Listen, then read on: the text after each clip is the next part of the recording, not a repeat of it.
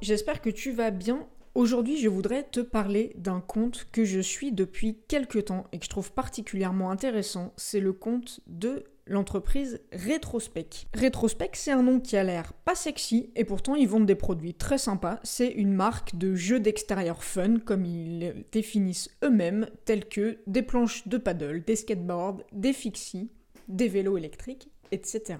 Initialement, cette marque euh, Retrospec, elle était présente sur Instagram. Et sur Instagram, ils publiaient des photos et des vidéos qui font rêver. Bon bah, vu leur domaine, euh, c'est un petit peu l'évidence. Une stratégie propre, classique et efficace qui leur a permis de réunir autour de la marque, à ce jour, presque 84 000 followers. Puis TikTok est arrivé et la marque a voulu s'essayer à ce nouveau réseau social qui colle euh, par ailleurs carrément à son cœur de cible. Et c'est ça que je voudrais te raconter. Comment ils ont réussi sur TikTok en adoptant une autre stratégie que celle de reproduire purement et simplement les tendances. Parce que oui, ça peut marcher. Donc là, on va faire euh, un petit focus sur cette marque et aussi sur les étapes qu'ils ont passées pour en arriver à une stratégie aujourd'hui qui fonctionne. Parce que tout ça, c'est fait en testant de learn, en testant des trucs, en ratant, en recommençant et en affinant. Et c'est ça que je trouve intéressant. Et vous pourrez sans doute y trouver euh, des choses à appliquer pour vous si vous cherchez à adopter une stratégie. Non, pas adopter, à adapter une stratégie d'un réseau à l'autre. Donc nos amis de Retrospec, quand ils sont arrivés sur TikTok en juin 2021, ils ont fait ce que de nombreuses marques font en arrivant sur TikTok et que peut-être vous avez testé aussi. Bah, ils ont récupéré tout ce qu'ils avaient comme vidéos déjà dispo, qu'ils avaient posté ailleurs, et ils ont commencé à les relancer sur TikTok. Avec cette stratégie, leur premier TikTok organique ont tourné en moyenne entre 1400 et 2000 vues, avec un engagement assez faible, à savoir pas ou peu de commentaires et en général moins de 100 likes, voire souvent beaucoup moins que 100 likes. Un démarrage plutôt décevant. Quelques mois plus tard, la marque a fait ce que beaucoup de marques font dans un deuxième temps quand elles ont commencé par reposter toutes leurs vidéos. Elles ont commencé à surfer sur quelques tendances TikTok. Complètement logique.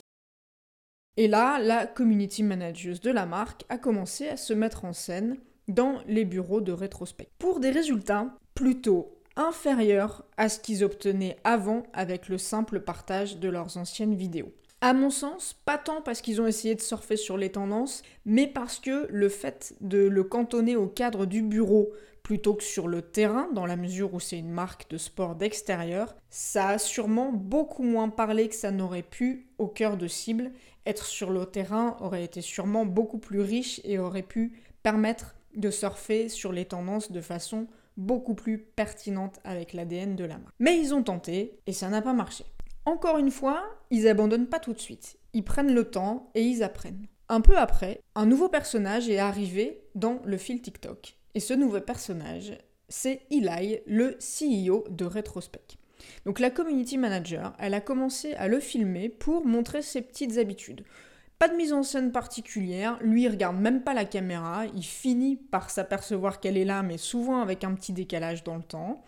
Il ne parle même pas à la caméra, c'est des petites scènes où on va le voir en train de préparer euh, une fête pour la boîte, on va le voir euh, faire le ménage euh, le soir dans la salle de réunion. C'est un petit peu Martine à la plage, mais version il aille au bureau. Et ce CEO, bah, il est attachant à travers le regard que porte son équipe sur lui. Et là, sur TikTok, ça commence à prendre. Les vues, qui restaient à moins d'un millier ou un peu plus d'un millier, commencent à atteindre les plusieurs dizaines de milliers de vues dès que ce sont des TikTok sur le CEO. Et à ce stade, on voit une assez grosse différence entre ces posts autour du CEO et leurs posts habituels, donc qui mixent toujours un peu de vidéo nature sport et un petit peu de surf sur les tendances TikTok. Ça, c'est un petit peu dû à la grosse spécificité de l'algorithme TikTok versus celui d'Instagram, c'est que vous rejouez votre visibilité à chaque publication sur TikTok, là où un bon engagement sur Insta va plutôt porter la visibilité de l'ensemble du compte. Donc nos amis de Rétrospect, ils commencent à tenir le bon bout, mais ils n'y sont pas tout à fait. Et c'est là que la bonne idée va arriver et s'installer progressivement. Encore une fois, c'est très progressif. Ils affinent l'idée au fur et à mesure. Je sais qu'on cherche souvent en termes de stratégie réseaux sociaux l'idée magique qui va tout changer et je trouve que ce cas, c'est une bonne preuve que l'idée magique, elle n'existe pas elle se construit. Une stratégie, ça se construit et ça s'affine avec le temps.